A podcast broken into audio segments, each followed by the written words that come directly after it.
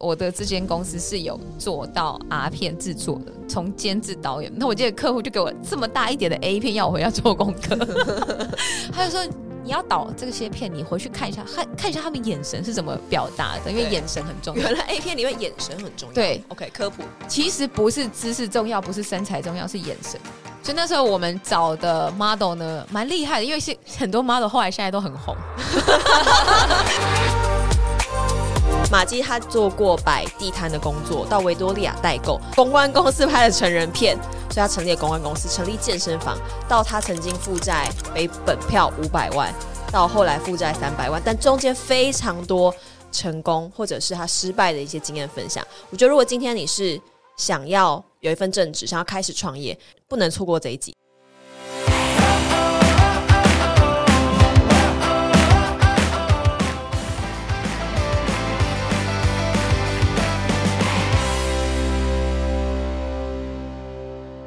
欢迎来到热情实验室。嗨，我们今天要来邀请，就是我们介绍的来宾呢， 我们大概是什么？几年前就认识了，我们是在三疫情前那一年，对，疫情前就认识了，然后他就认识我们一次，就飞到菲律宾帮我过生日， 对， 非常非常疯狂的一个人。那今天这一集我觉得会非常非常的有启发，因为他本身就是一个连续的创业家。然后后来遇到不管是身心灵的状况啊，对然后更探索自己。对那他从十五岁就开始创业，做过各种基层的工作，对，到发海报有研究。我刚我有看一下你传给我发那个海报呃路边发传单， 不 是那个讲错工了作。 那个工作到至今我都很匪夷所思，就是你有看过在路边有人举一个房地产的牌子吗？哦对啊对啊，哦那没有发传单啊路边哦路就边是举房地产你，的唯一工作就是 holding that 举那个牌子而已，嗯，然后他们都在睡觉，对，但我们以前很老实哎、我记得我那时候第一份打那个工的时候，十四岁还是十五岁吧，就是没有合法的时候，我们不能睡觉，然后就是那个他们就会有那什么叫十四十五岁是没有合法吧没？有合法、啊，哦，所以对他那是黑也不工用拿身份证对吧？就直接发现金给对，你。发现金，而且我那时候记你得经过那个14红包的年代对吧？没有红包，直接给你、哦现金对 OK，OK 然后一天嘛一千还是多少钱，反正十四那个时代算不错吧？对啊，嗯，而且大家都不能去工作的时候你去工作就拿一千块，那为什么十四十五岁要开始工作？因为我想要掌握自己人生的感觉。那十四十五岁，像我那时候还在领，我也是在领零用钱啊，对啊所以我是一手拿零用钱，一手去赚钱。 那你要买什么？我没有要买什么，我就是纯粹想要有那个存起来？掌握感而已。那你有我存起来吗？还是就把它拿去买我？后来也忘记，我通常都是拿到钱以后，我就是哎、要吃什么我请客，然后我就哦会、你就很大方。就是会这种把它花出去的感觉。我我很早期没有什么储蓄概念、欸、嗯嗯嗯，我也是，就是打工，然后我记得我去做过，哦，以前原治大学有嗯一个叫做窈窕奶爸的饮 料店，不是很适合我吗？只有那个奶爸吗？对，它是叫窈窕奶爸， 是原治人都知道，就是真的要很漂亮的女生才可以去那哦，边我们也上有班哎、我们也有这种店大，家都有这个，是不是？对身为阿姨都讨论 这个，我们有这种店， 大家都会有一对个指标在，就是那一家店一定都是要帅哥美女。对对对对。然后我们就在坐在那边，然后摇那个什么手摇饮料啊，然嗯后每次就看电视。我真的记得时薪才八十块，嗯，八十块。对，我还有领过六七的啊，哦，就是你十四五岁，毕竟我们没年纪没的六差十异。七四，我大你五十四岁嘛，对是我大学时候在台南，我们台南的八十五度 C 只有给六十七块，哦，因为台南那时候的嗯，年我觉得薪有差。哦对，OK，所以你做过卖地摊，后来还去做过对卖地我我摊，摆过地摊，对，然后也有做过哦，我还有在殡仪馆打过工，哦，这你没有讲过哎，对，因为我忘记写上去了。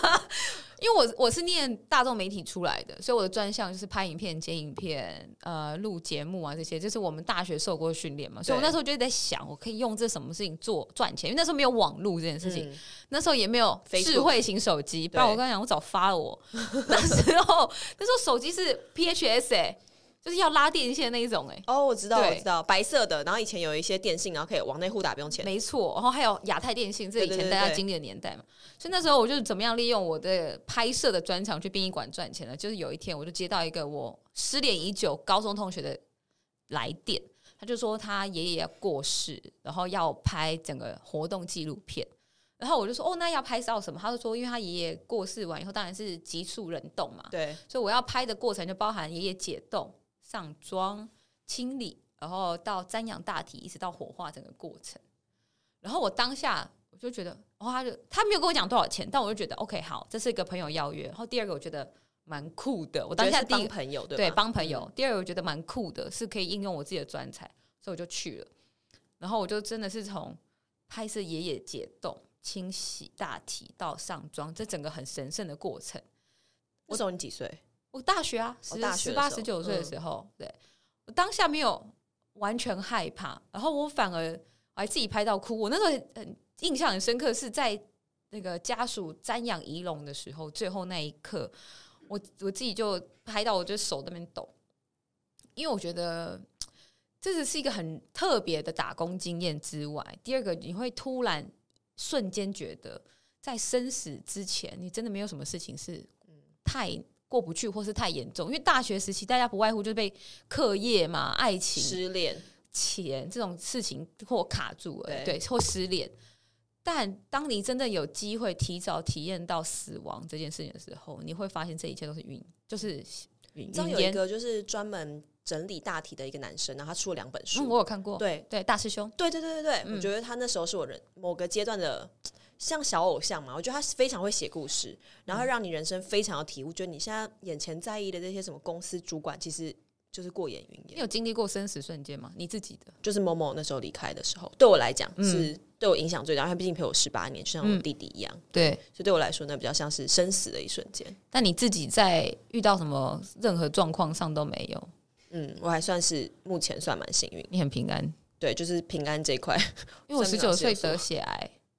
啊，我也没写在上 面。对，这样我我这边先拉回来一下讲说，因为其实马基他在创业的过程当中，他其实有创过媒体公司，接过一些特别的案子。等一下我们可以来讲，这蛮精彩的，因为嗯对这一干他以前没有太常在很多地方讲过，嗯，对，然后呃拍过特别的一些媒体片，嗯嗯， 然后也开过健身房，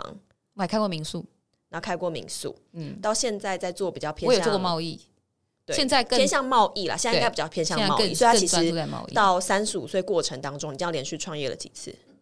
可以算四次吧，嗯就我自己的哦，还不加上我老公的四次。对，算你自己，因为我们这个节目比较是谈女性，嗯就是自己创业的一个我四次过程，四次。嗯，那这从你十四岁开始就想要，你知道打工啊，干嘛？是什么原因？只是单纯你想要存这个钱吗？没有，就是我讲人生掌握度，嗯，因为我是军人世家长大的小孩，那你觉得军人世家很均跟掌握度这一块真的很军，就是从我外公。我爷爷都是将军司令对开始，我爸是中校所，以不会早上起床要是真，我不用到局敬礼，我一定要把那个棉被折四方，坐在床边等我爸来检查。然后如果折不好，我爸会一把先踢烂棉被，再踢我。我应该这么说，因为我爸是呃，在我六岁五岁的时候外派到台东海巡署，对然后每个礼拜就是礼拜五放假就回来台北，礼拜一上班他要坐飞机回去台东，这样嗯往返通勤了十八年。对，一直到我呃，我那时候是高中毕业的时候吧，然后我爸也要退休，然后我记得这中间他这通勤的十多年，我最惧怕的就是周末，因嗯为我爸回来的时候会很可怕。我爸是在台东海巡署当呃连长。对，我说那可怕是现在以现在的定义来讲，那已经叫家暴。可是小时候我们不觉得，我们就觉得那就是很正常，大家的成长环境，因为那个年代都是大家都是被打的，呃，而且是被比打谁惨的那种。那我爸对我们的教育是非常非常军人式的教育，就是我刚刚讲到我的我的棉被一定要折四方，嗯，然后我的坐姿就是我们家坐我是不能靠背坐的，以这至于我我现我们这个节目录的蛮挺的，我现在连骑摩托车都被矫正，都是我骑摩托车就是坐三 分，真从的，小你应该没有脊椎侧弯，我没有脊椎侧弯问题，因对为我爸呢强迫我们坐那哦也不 种能翘脚，不能翘脚，嗯，对，然后餐桌什么沙发我都我们都要规定要这样做，然后爸爸在讲话的时候你是要那个是要贴贴贴那叫什么啊、贴到你的贴大大腿腿边的边，很很对立正，在讲完不敬礼解散那种。真的，我我爸小时候就是把我们训练跟军人一样，所以这样让你觉得比较没有生活的掌握度，所以你想要从钱拿到掌握度，因因为军人，我不知道大家你有没有身边有没有军人朋友？我们以前那个惧怕是，我一直要听到我爸声音，我就会开始发抖、欸，所以我跟我家庭的关系是很疏远的。我不知道你大家是不是跟我一样，但起码就是我是长女，然后我弟是他是属于那种乖乖做事的士的士兵，我是叛军，所以我爸要我做什么，我就表面上服从，但我私底下都会做相反的事情。简单来讲，好，我爸就说哦，就是我们小时候都要读那个《联合报》每，每天都会有那个英文，我爸就要我们剪下来、复写，然后要背诵。那我通常都是鸡那边一叠以后，我才开始做这件事情。那我弟就是很老老实实，每天做，每天写这样。然后我爸回来，当然就会看到还没有做什么的啊、就先会处罚。那个处罚，我我真的不夸张，我有被十几双胶那种橡胶拖鞋打到全身都是伤的，然后在皮带啊、衣架这样抽过来。小时候你不会觉得有什么，你只会觉得有一天我要长大，我要离开这个地方。所以当我因为我爷爷，我那时候还跟爷爷一起住，我爷爷是将军退下来，所以我爷爷地位又比较高，官位比较高。所以变你爸力争，我爸呃，我爸不会理会他，因为他们两个关系也非常疏远，就是在军人世家就是、很可惜，我觉得他们很缺少沟通。就是我外公也是，然后我外公底下两个女儿也都是军人，所以大家一家人聚在一起的时候，基本上是安静吃饭。就这个关系一直到可能长辈过世，对这件事情才开始软化掉。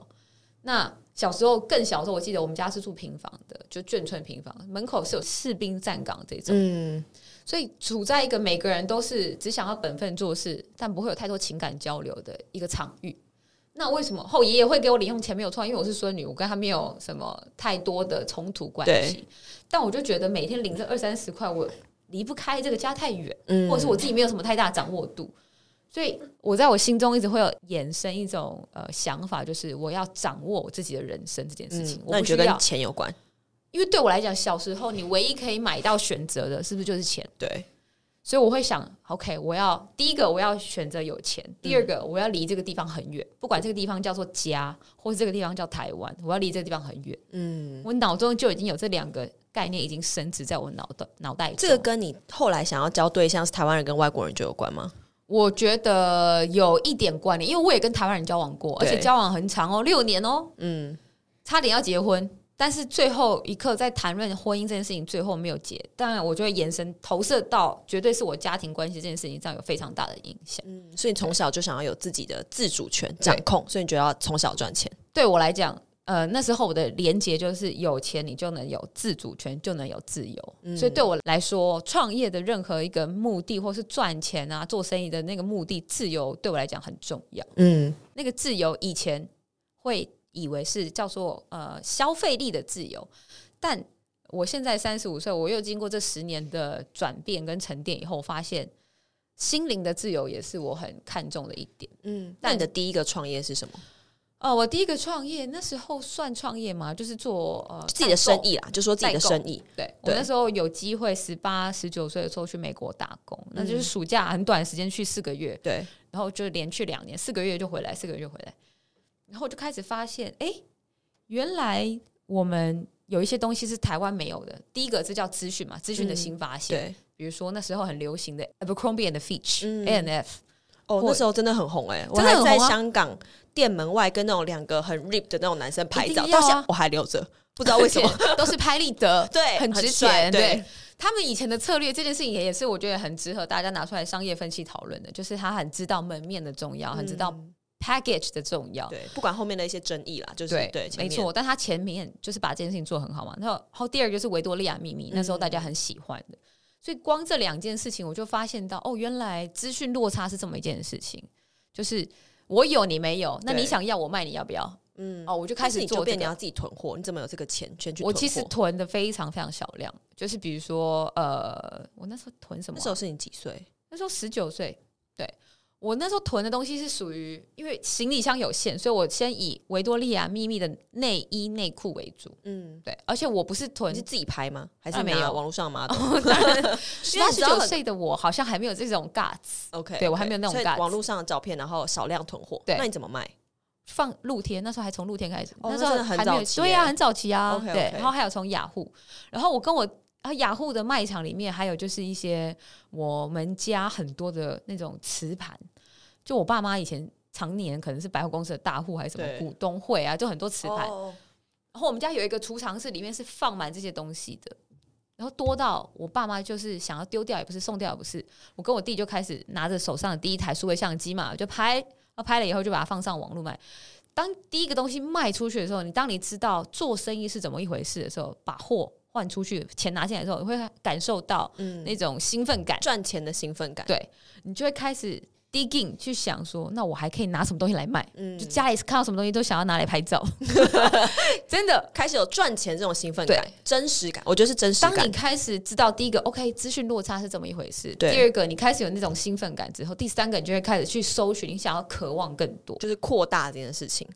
所以这个事情那个种子就埋在我心中，因为家里能卖的东西也有限，嗯，然后或者是我自己手上会有限，那件事情就先告一段落到那里了。对。就是那我十们八、讲十九岁你在美国做这个代购，你是人在美国，嗯，然后没有再运回来，还我就是买一批回来哦买一批货回来的时候买。 ，OK OK，对，所以它其实是一个很很短暂，但是又很一瞬间的 spotlight，、嗯，让我知道哦，原来我可以开始做这件事情，对，等于说你第一笔自己赚来的大笔的收入，那时候收没入有很还大记笔得欸多少吗？就是真的是几万块台币而已、啊嗯可是那个叫做你点燃你这件事情的火种，对不对？嗯，因为。很多人，你光脑子想，你也不知道怎么开始，你不去做的时候，你没有去感受到第一个火种出来的时候，你是烧不下去的。嗯，我最近在想一件事，就很多人都会想要看，比如说人家分享创业，嗯人家分享一些诀窍，嗯那可能就像是一个举例，嗯，像你每天看这个人煎蛋，嗯你每天看他把蛋打开，然后丢到盘子里面，要滋滋滋煎蛋的过程，嗯所以你每天看看他煎蛋煎了一个月，你会某种程度觉得你好像会煎蛋了。嗯，因为你看他每天这样做，你也觉得好像对煎蛋有一点兴趣。嗯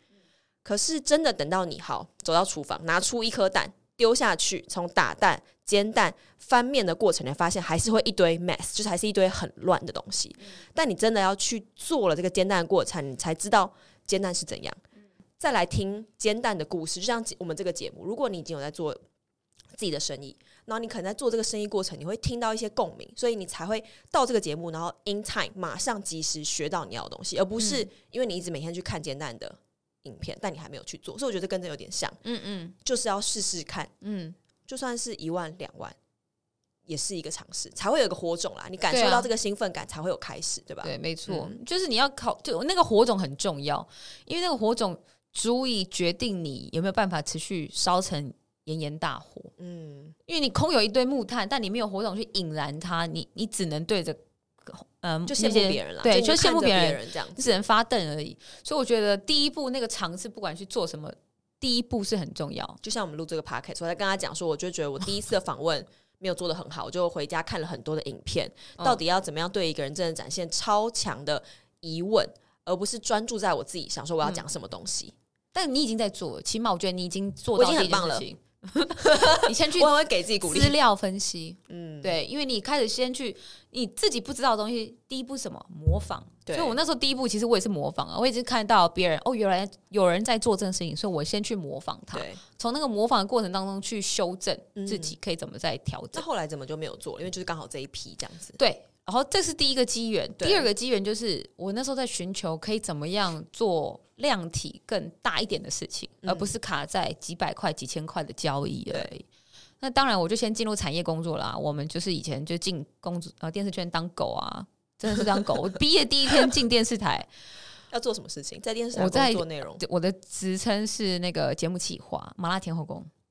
用对，那麻辣天后宫以前我们是带啊哎妆，金姐看到不会告我吧？ 反正就是哎、我们这是同年代的人才听得懂的。对呀、我们大家知道什么吗？好，哦，好险！ 就是那时候的节目就讲做带妆哦，跟大家科普一下带妆，就是你每天都要播出的。每天都要播出什么意思呢？就是你今天看得到的东西，可能是上个礼拜或上上礼拜录好的。所以以前的谈话性节目之所以好玩、有趣、粘着度高，就是因为很热嘛，大家都听到的东西都是呃最近刚最发新生的事情，呃对，然后最新的。所以如果这个浪潮你没有录这个节目，这个点就过了。对，对，大家也不会 care 这件事情。所以我们以前执行计划就是有三个人还是四个人，我有点忘了，反正我们的同事就是来来去去的。以前电圈很竞争，就是你可以留下来的人，通常都是怪人。就是、嗯你有要留下来吗我留下来啊，我做一年多嘞、 ？OK，好，你但偏我旁怪边，那个位置，真的是一个月，我不夸张，大概我每个每天两天就会看到换不同的人进来。对对，所以我们在里面，呃，我我是很 lucky 的，我很得制作人的疼爱。那这个产业变态的地方就是，如果你不得制作人疼爱，你通常待不过超过两个礼拜。这比对一般公司更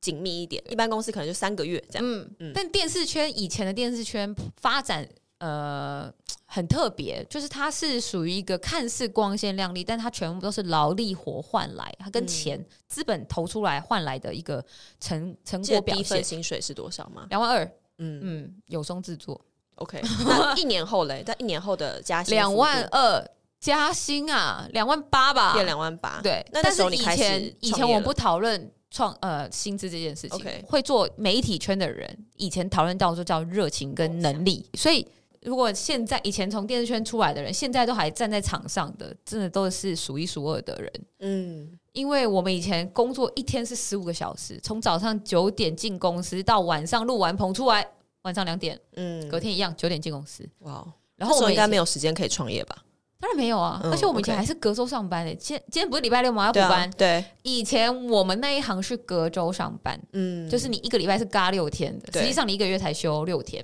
对，然后因为我们是做呃节目企划的嘛，所以我们脚本是我们写的，嗯，通告来宾是我们发的，我们一个人去敲通告，道具也是我们发的，比如说今天要录啊比基尼特辑好了。要有一些泳圈啊、沙滩椅啊什么的，就是当集的这个企划要去负责这件事情，嗯一个人要嘎一集，筹备这些东西对，，然后只会有一个助理是全组共用的，嗯就，他要负责这些当这些人的头这样。那我什么样的契机就决定要离开这边？哦，我心脏病发，嗯，我那时候是我心脏，因为我心我刚刚讲到我十九岁身体有一些状况，那对时候医台大医院诊断我是血癌前兆，但他们没有办法给我盖那个血癌的诊断，因为我没有正式变成血癌，我是血癌前兆前，兆。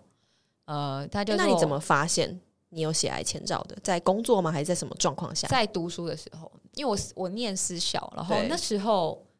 变成是长期跟家里关系，我刚刚讲的长期关系，你不是很亲密，所以你嗯唯一我们能沟通的东西叫食物，有一种饿叫妈妈怕你饿，对对不对对？你就一直塞东西给你吃，对他来讲，这是他对你的关系。对，那我对于我自己来讲，我也不了解我自己的内心状态、情绪、沟通，我都不懂。唯一能发泄的就是吃，所以妈妈塞什么东西给我，我就吃。然后我心情不好，我就吃；我有钱，我就吃。吃到最后，我高中有胖到九十公斤过，那时候你已经在电视台工作没了，有啊，十高中的时候，哦，OK，然后我念私立私立学校，那时候就卡在一个哦，大家也想要变漂亮、上大学什么的，就开始听信旁边的朋友有人要吃减肥药，我就跟着一起吃。我我那时候也是我人生第一次跟最后一次吃这种来路不明的什么泰国减肥药，我有点忘。嗯，但它的配方就是你一天三餐就是吃它的药丸，吃三颗，一对餐吃三颗，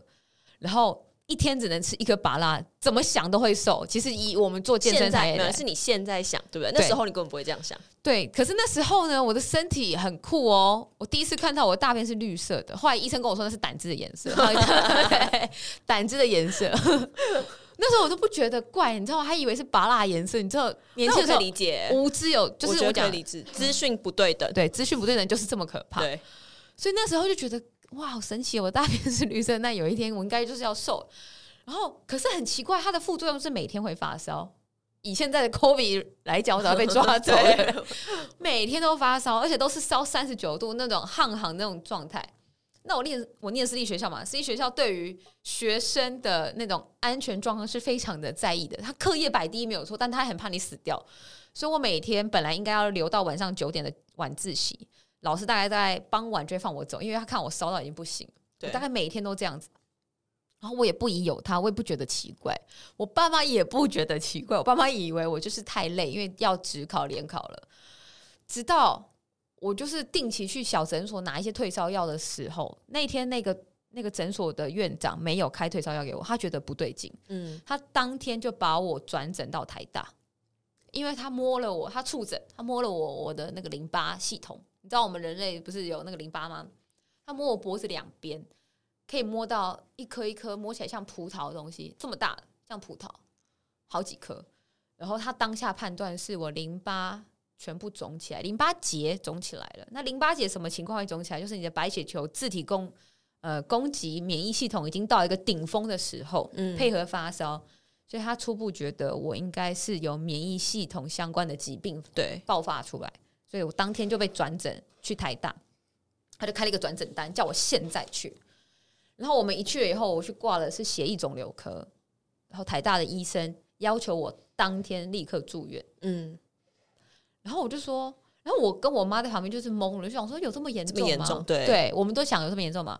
然后医生就直接破，然后我妈就问那医生说：“那请问医生，我们这样住要住几天？因为他接下来职考快到了。”然后医生直接在整间对我妈破口大骂，他说：“你女儿都快死了，你还管她联考不联考？”但是你是电视台的时候，已经是更后面了，就是已经先发现这些前兆了，只是电视台又更发作，呃，所以对才决，没定错完全没错，我才停离止开这个东嗯西。因为我我进去台大医院那天是刚好我十八岁生日，非常有趣。对，然后嗯人生就是这么奇妙。哦对，就是医生跟护士围在你床边，然后你身上掉了点滴，然后你一头雾水，不知道怎么回事，后被医生宣判这有可能是血癌的前兆。这样子的一个十八岁的生日，然后一直到我后来二十二岁在电视台工作这一段时间，我突然开始去检视一件事情，就是呃健康的问题。嗯，对，对，可能年轻的时候你不会想啊，年轻只想要漂亮，或想要哦对赚钱，还对有不对？还有，你觉得熬夜没什么？哦，对我今天没睡，明天睡回来就就好了。晚上到半夜去夜店，对到五点，然后直接去上课，嗯大家应该都你会有这觉得个很经正常经 验吧？对，然后到电视台那段时间，我就发现我心脏很痛，那个痛是绞痛的那种痛。然后医生也是一样，就是诊断我有心室呃二尖瓣膜脱垂，他觉得是我心室在打就开关的时候会打打架，所以我不能太高压。对他讲的很多那种烂草莓的学术代名词，哦我不能太我不能太高压，不能太累，要吃饱睡好对。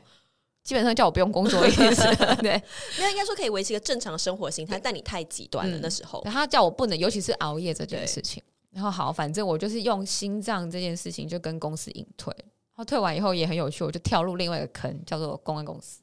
但那个公关公司是 旁听的这边给我发出一些声 音惊叹。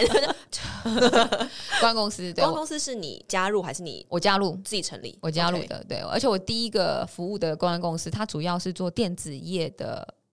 案子。电子业是不是都会出很多新产品很快的这种？诶，那个是属于比较是产品端的公关公司，对不对？我们这家公关公司很特别，它专门办所有电子业的 Family Day。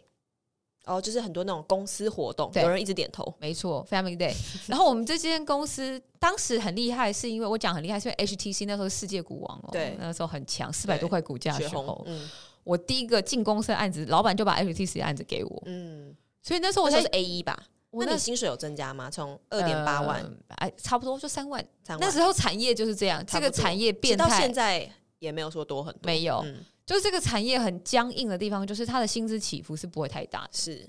所以我们才会一直源源不绝用的新人嘛，对因为你前面的 senior 是待不住这样子的嗯产业环境的。那我那时候进去公司，老板就马上丢了这个 HTC 案子给我，然后我记得我那时候筹办呃的预算就是五百多万，嗯，我那时候二十三岁，进公司一个礼拜就拿要五花五多百万多万，的案子，想办法花这五百多万，而且是要花的让客户开心。我嗯就记得每几周我就要去宏达店，在龟山的工厂哦，去那时候报还龟山，嗯对，当时在龟山就要去那边报告啊，怎么样把园区在 Family Day 这天变成一个游乐园，嗯然后就要去做勘察这样。但我在那一段时间也是学习到非常非常多，就是怎么样跟大公司共事，怎么样在小公司，因为我们公司体制其实也就五六个人而已对，总公司在然后接苗栗这，么大的嗯案子，对，，分公司在台北，所以我是在分公司的。然后我是变成这个统筹，因为每个人身上都有其他不同案子。我另外一个同事负责台积电的运动会，嗯，然后另外一个是负责运动会的公关公司啦，对、嗯它 f a m i l y Day 就是运动会，大大家可能不觉得，哎、这很赚钱吗？这其实很赚钱，因为大公司预算很很多，他一定要消化。是所以我我老板其实早期他也是这种电子业出来的人，他也是 inside man，所以他知道怎么样去做嗯 breach，、怎么样去做呃，标这种对案啊子的概念，对所以不这对是我在这件事情学到的人脉的重要。是。对，就是怎么样做 connection 很重要。但你自己觉得说，这个比较像是血汗工厂，对不对？就是开这样的公关公司，因为觉得它是要很多人把它聚集在一起，嗯我觉得不卖能出时用间，呃用血汗工厂，那是因为你你你可能自己人在那里，对你自己身处在这个环境，而且嗯对你是属于下位的这个嗯角色，所以你会解觉得它是血汗工厂。那所以你想要翻转，把自己变成上位，才开一个公关公司吗？还是你当下的想法是什么？我也是在公关公司做到两次昏倒以后对，我真是昏倒、欸，昏倒在位置上，然后我们公司在和平医院旁边，我对，同事直接推那个办公室椅，就直接把我推到和平医院急诊你室。说那种滑滑滑 那对啊种椅吗？黑色滑滑椅，没错嗯然后你就电梯，然后到一楼，然后这样进进去，而且那时候我记得我我昏倒原因是因为我前一天睡在公司，我第人生第一次就是趴在位置上睡着，就是在那间公司。嗯然后起来以后，我就继续工作。然后在讲电话的时候，跟我当时的男朋友吵架，对然后又跟厂商吵架。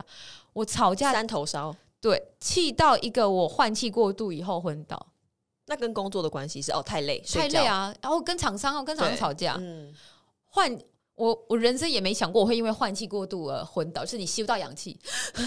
太很气气了，以后就昏倒了。然后到医院以后就被医生打那个镇定剂， 直接插我手臂。然后我醒来以后，真的像电影演的一样，就是很像神你经人生病很欸。像电影哎、我以前很抓嘛，但我以前不觉得，对，我现在回头看，我我觉得你应该是我人生中数数前几名抓马的朋友有，这么夸张。 有啊，等一下还有聊一些继续，就大家就知道跟各个国家的关联。然后我醒来的时候，我真的是手这边手腕是有带手腕带的，我身上没有被绑，可是我手腕带是有的。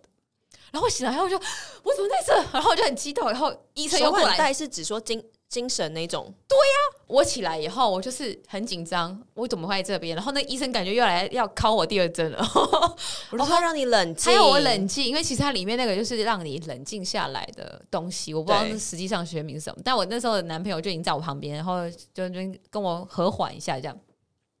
好，后来我会离开公安公司之后，我其实没有马上创业，因为我觉得我前面经历很多商业的摧残以后，我想要安静下来，做一些可以回馈社会的事情。对，所以我中间又经历了去游学公司做顾问，嗯做英文顾问的短暂一年多，然后后来我最后一份 in house 的工作是在 NGO，嗯我，是在忧郁症防治协会的基金会里面做公关、做发言。那一段时间对我来讲很特别的事情是，它让我去正视我自己的内在，嗯，因为可能我过去前面的只岁要是月。在一直耕耘耕耘，对不对？对就很像付出付出的概念。然后还有就是我跟我自己的关系是很疏远的对，因为可能我从小是被家里逼着长大，然后逼着成长、逼嗯着前进的那种逼，但是我很抗衡，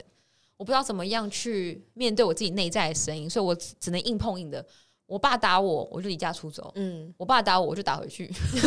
我真的有打回去，所以所以所以我才离家出走的。对，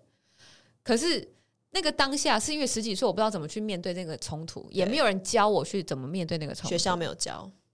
然后一直到我进了 NGO 之后，我那时候的老板舒和，他是很有名的广播人，嗯，然后他开始带着我在旁边学习静坐冥想，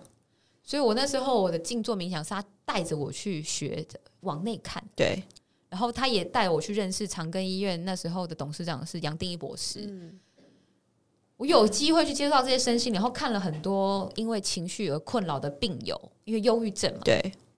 你有看过很多人在你眼前溃体崩溃的那个状态以后，甚至我一个很好朋友在要跳楼自杀的时候，那一刻他打给我，我陪着他走下楼的这个过程，去让我正视到，原来世界上不是唯一只有钱才他是打给叫你的时选择候，自你由当下的心情是什么？他是我十几岁就认识的朋友，然后他是大我一两岁，我很那时候你大概几岁？你说他想自杀的时候，我二五，他二七啊。所以那时候我第一次接到，哎、不是，再往回退一点，是我进公司，所以他二四，他二六。我那时候很很惊讶的事情是，第一个，他竟然会想死。虽然我已经看过他很黑暗的样子了然后就是早期那种 rocker 的样子，你知道吗？就是全身黑，然后刺青刺到这边，然后用很多很摧残自己的方式去证明自己还有痛觉的那种状态。对，可是他真的要去跳楼的时候，他站在那个边缘，他打他选择打给我的时候，我发现原来人的呃生命可以这么脆弱，脆弱到就差这么一步。嗯，然后他选择最后这一刻相信我，那我可以给他什么？嗯，给他什么？所以我先让他安静下来，然后我听他说，嗯，我听他想要表达什么，不管这个表达是最后他想说的，或是他一直没说出来的，我听他讲。然后他讲完以后，换我跟他讲，我很真诚的告诉他，我跟他认识这些这么多年来，虽然我们平常都是嘻嘻哈哈的朋友，但是我内心是多么尊敬跟欣赏他的才华。对，然后我会说，我后我记我已经详细的我已经不记得，但我只记得我全神贯注。然后我我在家接到这个电话，半夜的时候，然后我当下也不知道他在哪里，所以我没办法冲去找他。嗯，但是当他走下楼，他说好我在家了，然后他挂上电话的时候，我才大哭，我才发你是现先表现冷静，在跟他对话的时候，没错。然后我没有当下就是哭喊说啊，你不要死，嗯，没有。我当下是让他自己冷静，我自己也冷静，冷静完整件事情都结束了以后，我才自己一个人躲在棉被还是反反正我在房间里面大哭，才感受到我刚经历的这件事情是有多么的让我颤抖。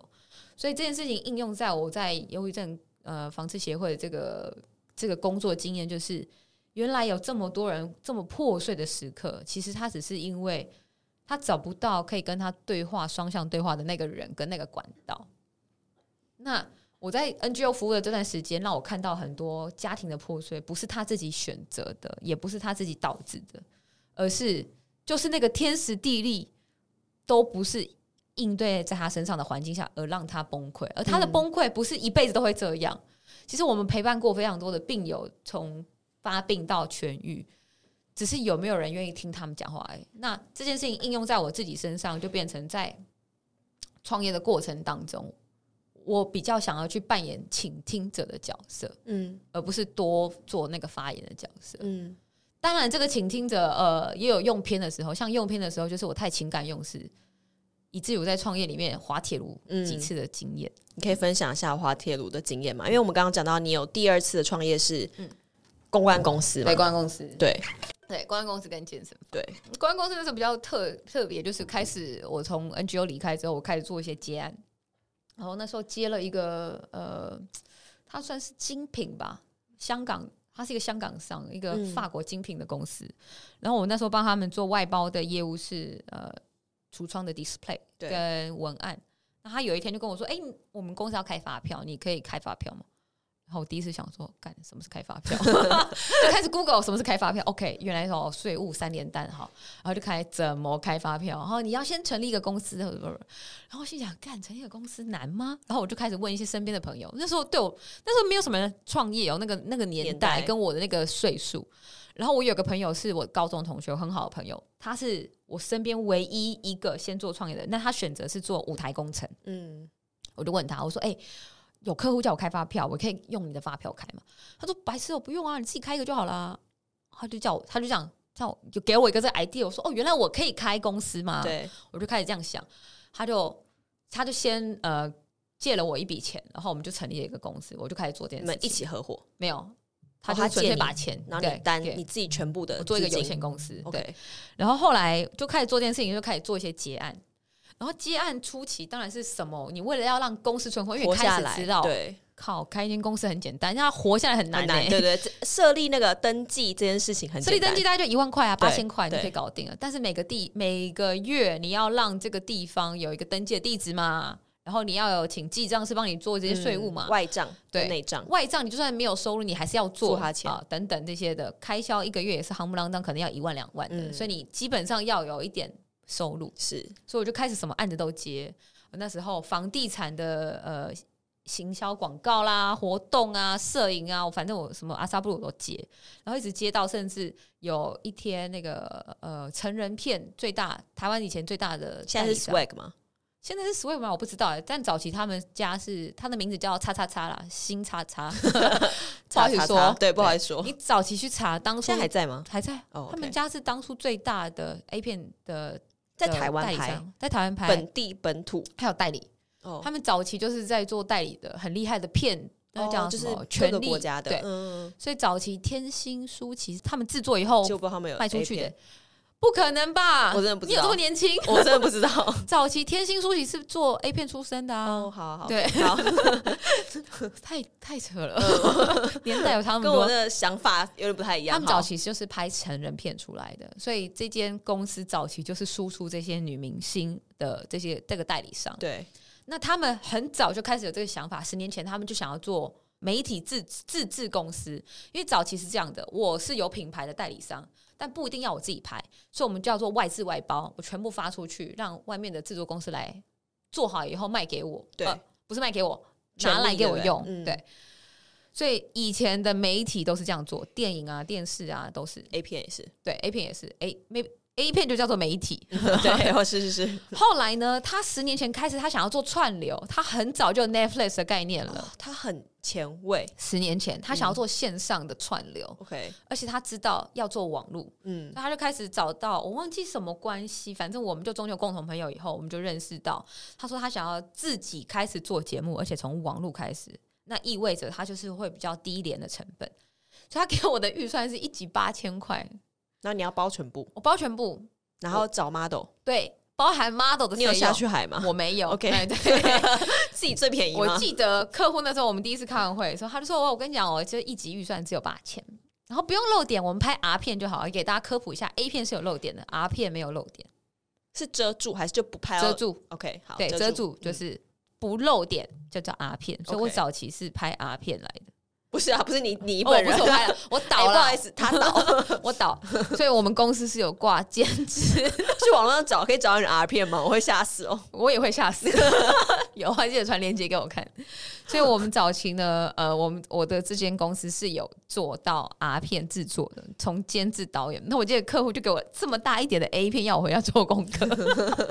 他就说。你要导这些片，你回去看一下，看看一下他们眼神是怎么表达的，因为对眼神很重要。原来 A 片里面眼神很重要。对，OK，科普其实不是姿势重要，不是身材重要，是眼神。好，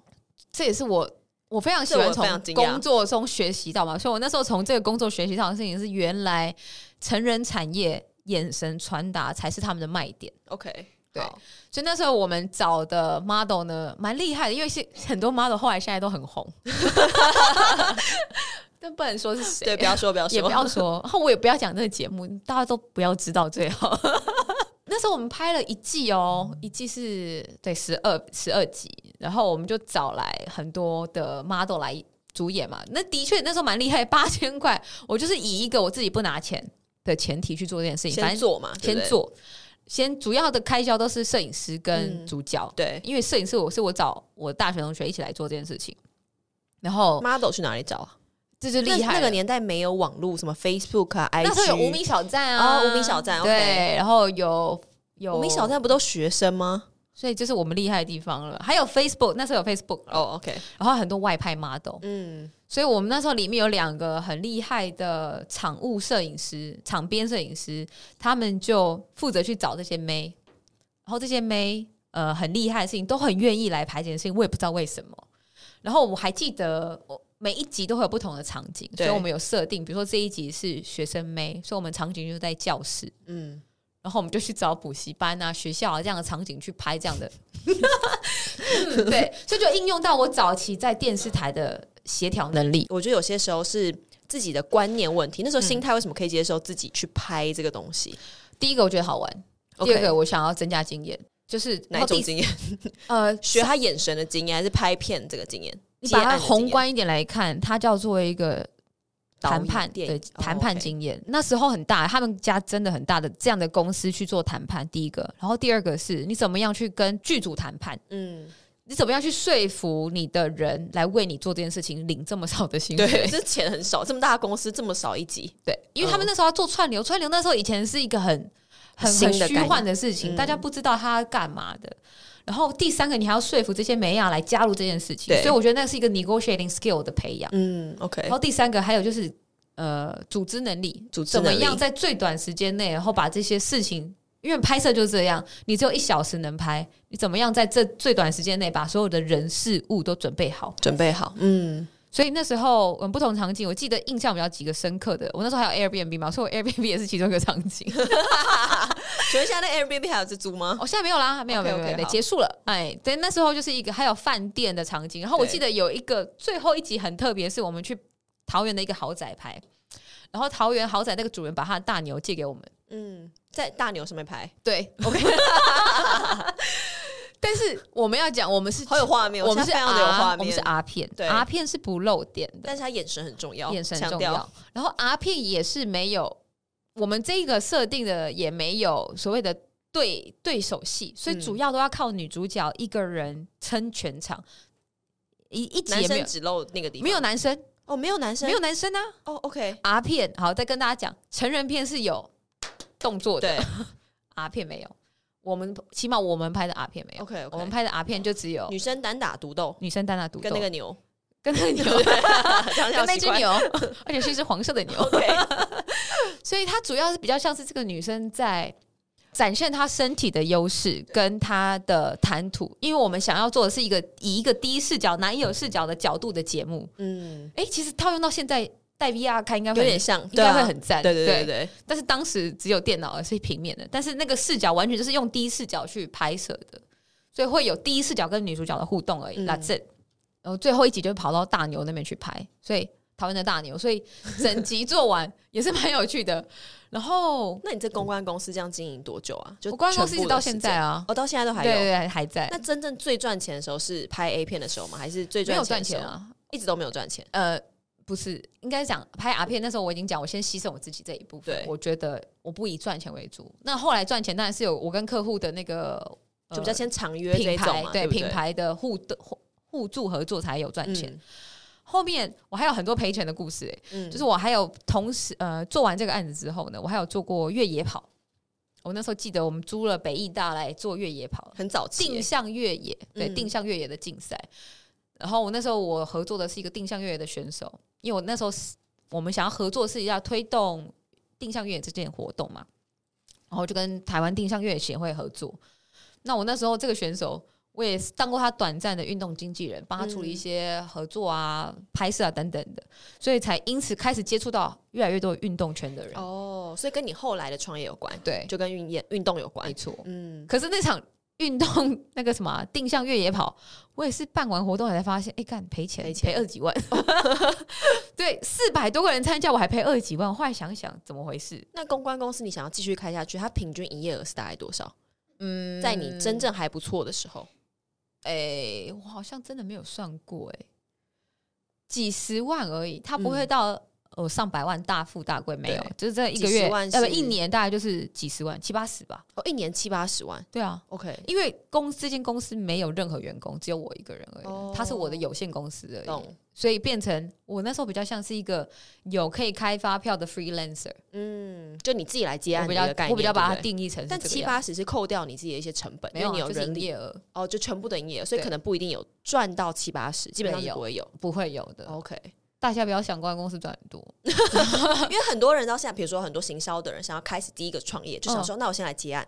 接一件案就想要开行销的公司，嗯，对，所以就可能会像是这样的状况。可他可能就如果有自己的团队，可以规模相对比较大一些。我觉得大家你知道先吗要有一个成本概念，因为我早期跟各位一模一样，就是我以为我自己接案了，我自己接案了就可以开公司了。是但是其实它是中间是有两个层面的。你自己接案的时候，你做劳务报酬，跟你是一个公司，你要去做营运开销，我刚刚讲到的税务开销等等的，甚至要有一个办公室的开销，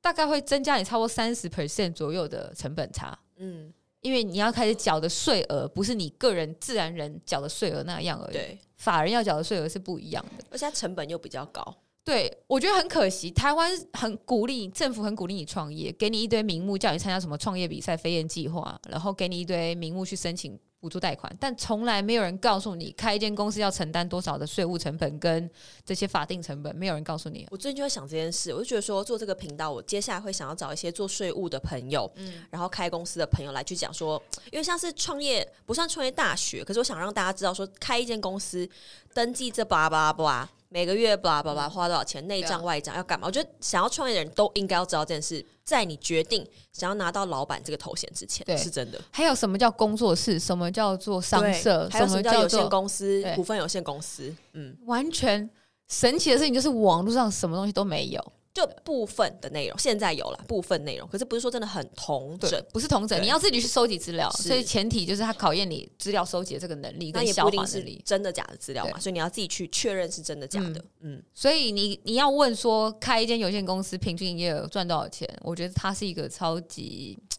嘖远的话题，因为嗯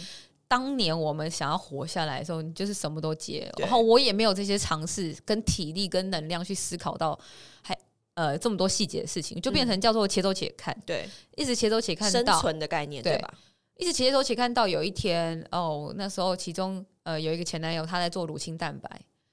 他是拿，因为他香港人，他拿大中华地区的代理权，然后是一个丹麦的品牌。我负责他台湾区的行销跟 marketing。然后有一天他就跟我说：“哎、那你要不要来做台湾的呃代理。代理商？”那时候我也是个恋爱脑，嗯我就说：“好啊。但你那时候有做所谓的你刚刚前面讲的资料搜集、市场调查，看一下开这个公司代理商花多少钱？你本来有这个观念吗？没有，所以你只是说，啊，我男朋友做这个，那我也来做，这样、嗯。而且好笑的事情，当我们说要合作的时候，我们就分手了。开了公司了吗？没有没有，就是我自己的公司啊，因为我的公安哦公你司，是用公安公司的名我义公安来公司里开面有贸易的名义，对所以我可以做贸易。 OK，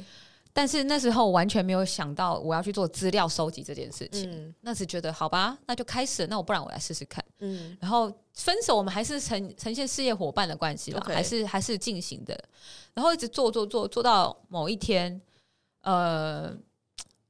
我那时候为了事情什么事情，反正就为了很小的事情跟他吵架，吵完架以后我们两个就闹翻了。就不做了。对，是但这个品牌真的是有在台湾卖，有在台湾卖，因为是那什时候么我管道的卖嘞我的卖的方式是呃，我去做地推，就是你我本人去推，我本人去推，然后我也就是你带喜欢嗯亲身亲力亲为吼？以前。我现在不喜欢 了。以前，因为以前你第一个最直觉做的事情就是啊，不然我来做，对，不然我有去什么事情就自己试试看嘛。对，我就把那些乳清蛋白放在我的行李箱，我就拉着那些行李箱到处去像呃早期那种美国的业务员登门拜呃访一样。哦扣扣扣，你卖好那个教科书，我有一批乳清蛋白，你要不要试喝看看？为什么感觉有点怪啊？我 会觉得很可怕、欸。所以那时候我真的是这样一个一个就是找出名单，然后去健身房办试喝，然拜后访，对 拜访。我那时候其实对于这个品牌非常的喜好，也喜、嗯呃也有信心的原因，是因为那时候市场还没有这么多竞品，对，也没没有这没有样像子现在这么竞争。也没有 My Protein 啊，也没有什么 Mars 这么多对蓬勃的东西。我们那时候的乳清蛋白是从牛开始养，哎，这个嗯丹麦厂。它酷的地方就是它从牛开始养牛奶，然后提炼乳源，然后一直到里面的调味，超级一条龙，所以它一包超贵。全部都要自己它来。一包乳清，哎、你各位有在喝乳清，你知道吗？我们那时候一包是一公斤卖两千五到两千八，哇，真的很贵。真的很贵啊现。在我买一包大概七百块，对， 所以那时候是资讯落差嘛，因为早期没有那么多的选择资讯，然后我们这个乳清蛋白它的调味又是纯天然，说蓝莓就是蓝莓晒干然后磨粉这种蓝莓，嗯，所以当听然起来很棒啦，就是以听起来这个很棒观念来说，它的确是要有一些特定族群会喜欢它，所以我那时候 target 是女孩子，对嗯跟长辈、老人家，有点像我们在喝那种安怡那种，我把它往导向这个方向去。我那时候第一个商业直觉就是句句不会喜欢，嗯，因为你喝的量大的时候，对你的成本开销是对大的。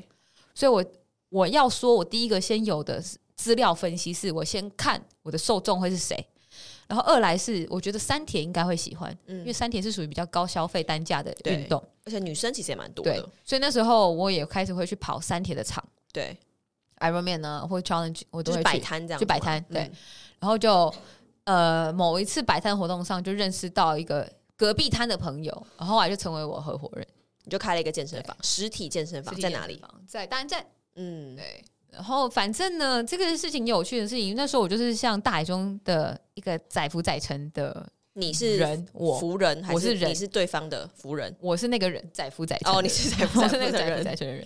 然后突然有一，反正我就跟我那个商业伙伴前男 A K A 前男友吵完架以后，我就觉得干不想做了，反正我就把这批货销毁掉就算了。嗯，可是隔壁摊的那个新认识的朋友就跟我说：“哎、你这个东西很有潜力呀、哦你觉得好像有一个灯，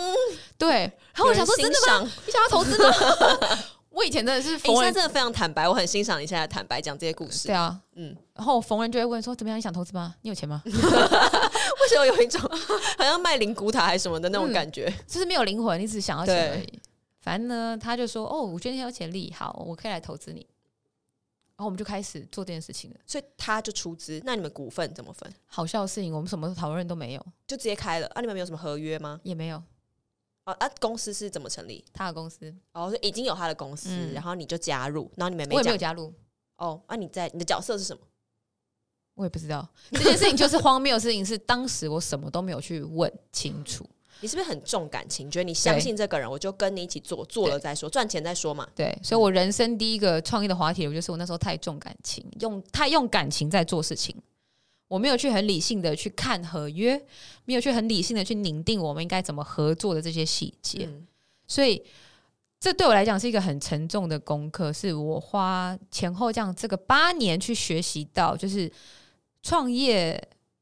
要感性没有错，但是那个感性要有控制的力道。尤其是在合伙关系的时候更是。所以我们开始要正视这件事情的时候呢，这 A 小姐就是说她要退出，哎 OK，她主动说她退出。对，